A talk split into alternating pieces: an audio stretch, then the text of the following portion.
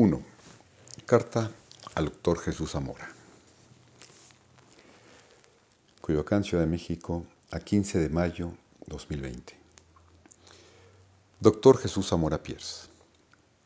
Querido Jesús, es para mí un honor y no favor el que me pidas, el que me pidas que te dé mi opinión sobre el ejercicio profesional del abogado después del coronavirus.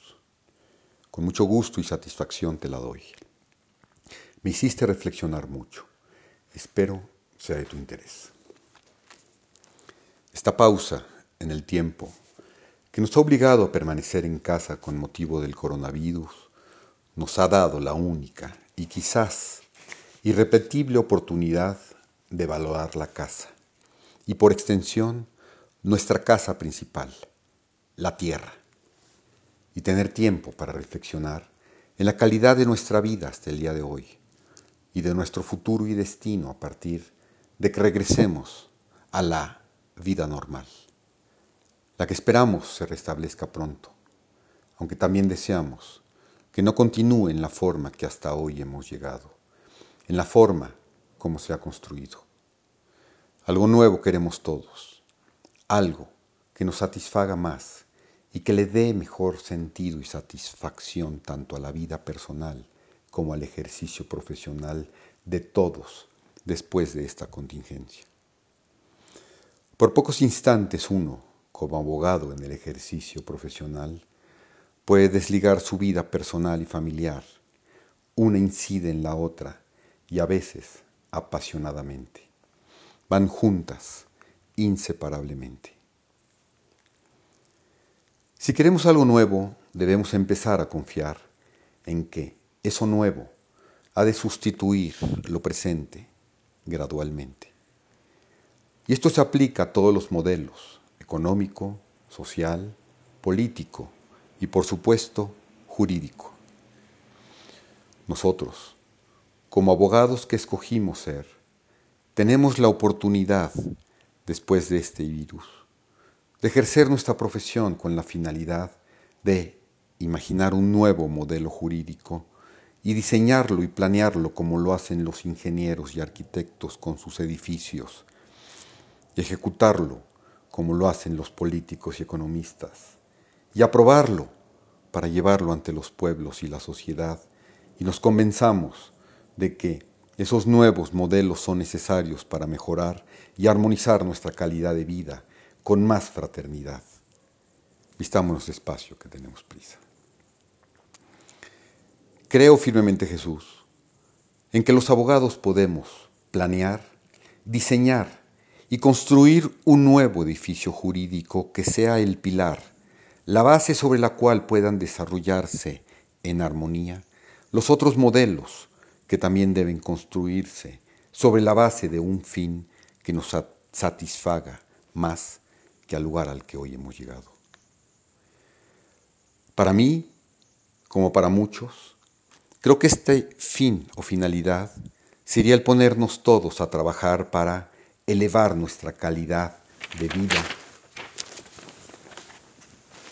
y la de nuestra casa, tanto a nivel colectivo, personal, como a nivel profesional. Yo no estoy satisfecho con la calidad de vida que tenemos.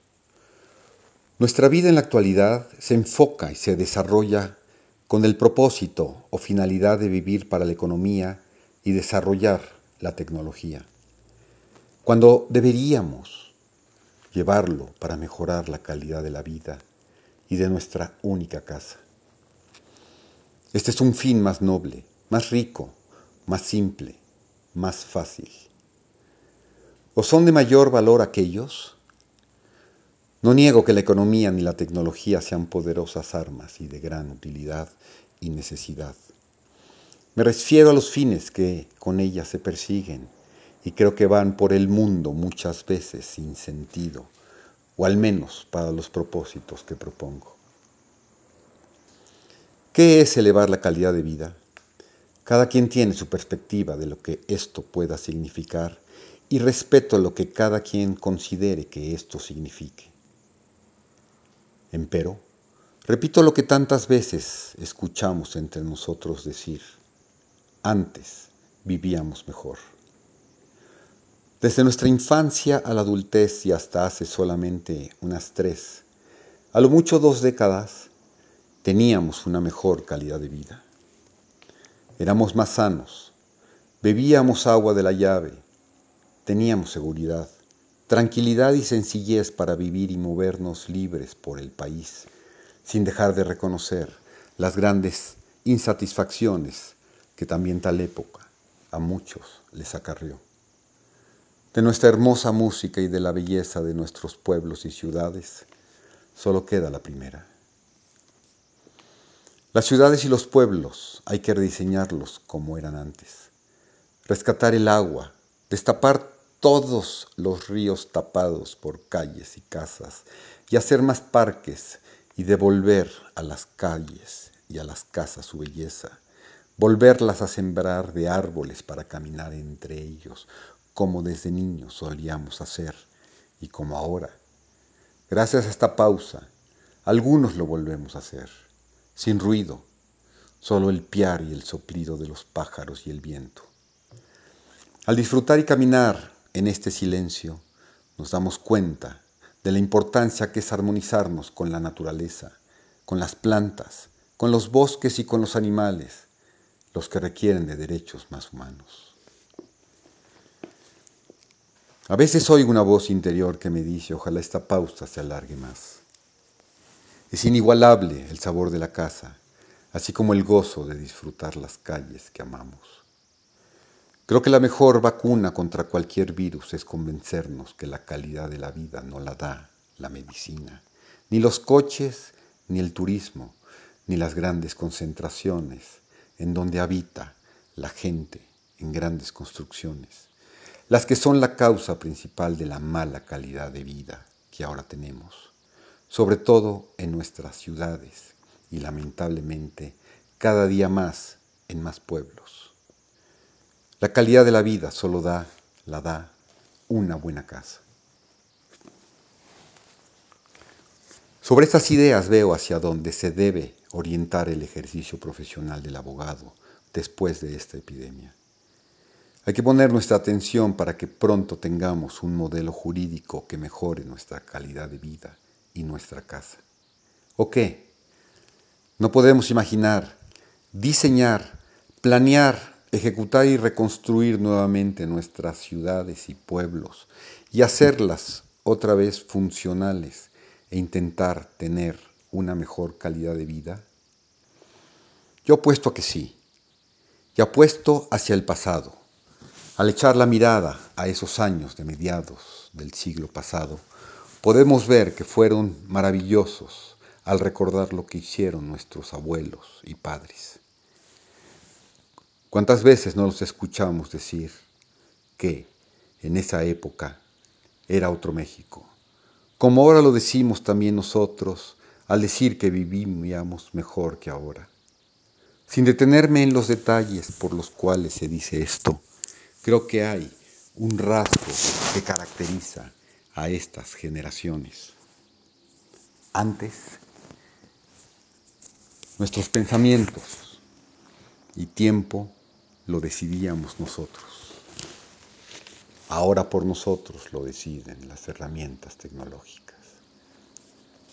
La mayor parte de nuestro tiempo y nuestra vida la dedicábamos a nosotros mismos y a los demás tanto para hacer cosas productivas, naturales, satisfactorias, significativas, ociosas, pero sobre todo divertidas, sin necesidad de tantas cosas que ahora se necesitan.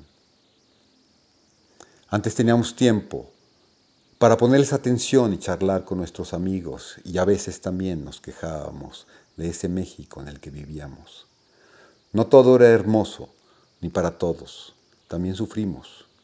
Y también había la costumbre de escribir cartas como la que ahora te escribo para decirnos cosas que consideramos importantes y que a veces era y es placentero decírselas a los amigos, como ahora me das la oportunidad de hacerlo contigo, querido Jesús.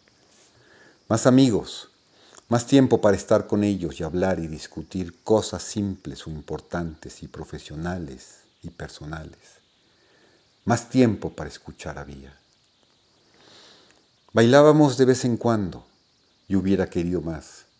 Las horas duraban más, la vida se gozaba más, así como los alimentos. Casi siempre en casa comían todos sus habitantes y no eran solo más nutritivos, sino de mejor sabor y calidad.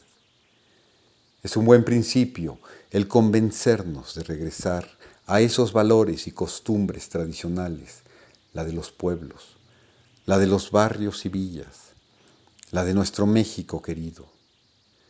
Basta mirar la forma en que antes la gente se movía, viajaba, vestía y se distribuía en las ciudades y en los pueblos para ver por qué se vivía mejor. Muchas influencias del extranjero las hemos lamentablemente repetido y hemos caído en rutinas que hacen de nuestra vida la misma de todos los días, bastante aburrida. Sobre nuestro día a día, muchos abogados repetimos lo mismo. Antes había más tiempo para ejercer y disfrutar la profesión y la ciudad. Con anhelo o nostalgia nos acordamos de que en los asuntos los expedientes eran más simples, más manejables, más personales. No había tanto papel inútil como desde hace más de 20 años es el rasgo de los expedientes judiciales. Esos tiempos de esas décadas en las que nos formamos y luego ejercitamos como abogados, y si no siempre las mejores, lejos están. No hay que olvidar que por la naturaleza propia de nuestra profesión, el ejercicio también nos hacía sufrir, y a veces mucho. Y también valdría la pena recordarlo para no repetirlo. Pero ahora este sufrimiento es diferente, es más frío, más técnico, más pasivo y resignado. Estamos más agotados. Es difícil de definir. La tecnología si bien trajo nuevas cosas, otras fueron malas, que afecta para mal la calidad de la vida y de la casa, como ahora lo vemos al mirar a dónde hemos llegado. En la construcción de los nuevos modelos o edificios debemos tomar en cuenta aquello que funcione para este propósito y diseñarlo nuevamente así. Un nuevo modelo podemos construir si nos lo proponemos. Algo nuevo que funcione como funcionaba el de aquellos tiempos, aquellas ideas, bases y principios, los de nuestros abuelos y padres, con las que se construyó ese modelo general o modelos vigentes en nuestra juventud, deben servir para orientarnos, para diseñar y planificar, perfilar y anticipar no solo lo nuevo que podríamos construir, sino el porvenir, al saber ahora hacia dónde no debemos ir. Pero sobre todo, para hacer obras que perduren y permitan darnos una buena casa y calidad de vida. No hay nada que nos lo impida más que nuestro propio no. Debemos subrayar lo que sí y lo que no funcionó en aquellos años y ponerlo en las mesas de trabajo para cuando se elaboren los nuevos proyectos. En los antiguos, en el pasado había sabios. No debemos desdeñar su sabiduría, sino recordarla, releerla y sacar sus bondades y provecho de ellas. Esa sabiduría la hubo en esos años gloriosos, la de nuestros abuelos, nuestros padres, la de nuestros grandes maestros, de quienes aprendimos lo que somos la de aquellos grandes mexicanos que construyeron edificios confiables y perdurables para que en ellos se sembrara y florecieran los mejores árboles, como el Instituto Politécnico Nacional y nuestra gran ciudad universitaria. El legado de esos hombres grandes está bastante olvidado.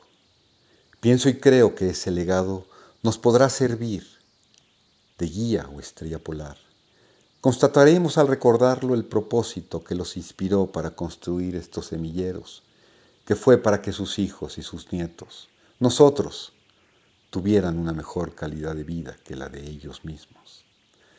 Vaya ironía. Pero muchas cosas pasaron y se perdió el rumbo y no por culpa de ellos. Cuando uno yerra, puede rectificar su camino si se reconoce el hierro. Esto enseñamos a nuestros hijos como nuestros padres nos lo enseñaron a su vez. Sí, todos debemos reconocer que erramos y que debemos empezar desde donde nos equivocamos o seguir perdidos en el laberinto o el bosque como lo estamos. Recuerdo vivamente tu discurso de toma de protesta como presidente de la Barra Mexicana Colegio de Abogados. Enfáticamente dijiste, tenemos que regresar y aplicar los principios generales del derecho. Y los leíste. Así lo recuerdo. En esa época, la primera mitad de los 90, subrayabas que los principios son la base de nuestro ejercicio profesional como abogados. Ya empezabas a mostrar signos de gran preocupación porque ya no solo no se aplicaban, sino los mismos cada día se desconocían más y más. Y seguramente veías con tristeza como muchos que comenzaban, que comenzaba el inicio del ciclo de anarquía, la que cada día se acentúa más. Parecía como que decías, esos principios ya no pertenecen a esta nueva era más, pues las nuevas corrientes afirman y logran impulsar otros derechos, más humanos, pero más vagos, y desdeñan los demás. Y así hemos llegado a un hoy que no nos gusta ni nos satisface ni en la perspectiva personal, familiar, ni en el ejercicio profesional, ni en la misma vida de relación, ni en su calidad. ¿Qué hacer entonces? Construyamos todo de nuevo. Un nuevo edificio jurídico desde su base. ¿Cómo? Convenciendo con sabiduría y paciencia que no tenemos otra alternativa. Que un nuevo modelo más confiable, más perdurable debemos construir conjuntando la sabiduría del pasado con lo que hoy funciona. Empecemos a pensar en todas nuestras instituciones de una manera diferente y que se dirijan a un mismo propósito. Hoy estamos perdidos en un laberinto, en un bosque del cual no sabemos a dónde ir ni cómo salir, y no tenemos a nadie que nos rescate, pero podemos mirar hacia atrás, hacia el pasado, y tratar de ver el punto donde nos perdimos.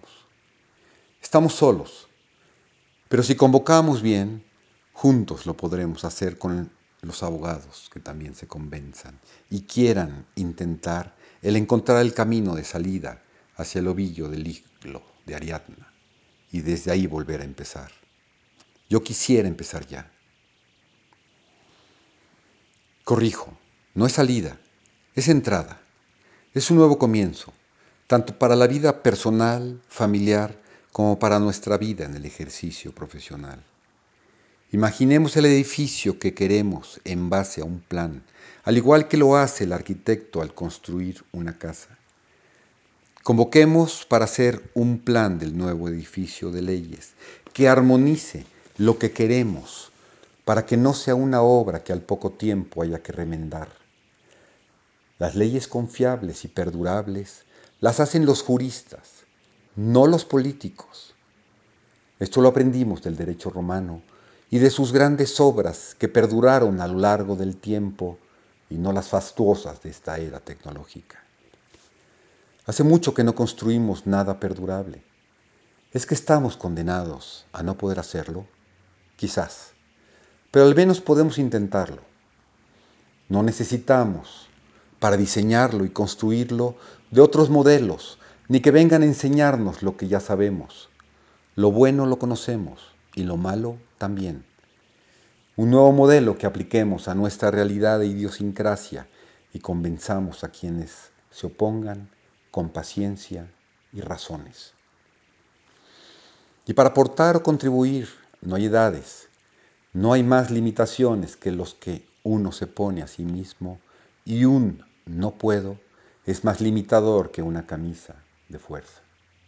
Jesús, tengo 60 y tú la edad de la experiencia y sabiduría que tanta falta hace para contribuir a proyectar nuevos modelos en los que podemos creer. Creo firmemente que si para empezar a realizar este sueño empezamos a charlar, imaginar, diseñar, planear y en su momento colaborar con los actores adecuados, podremos contribuir a que haya algún día, más pronto si empezamos ya, una obra que perdure y nos haga sentirnos satisfechos en nuestro ejercicio de una profesión tan bella, útil y sufrida como es la nuestra.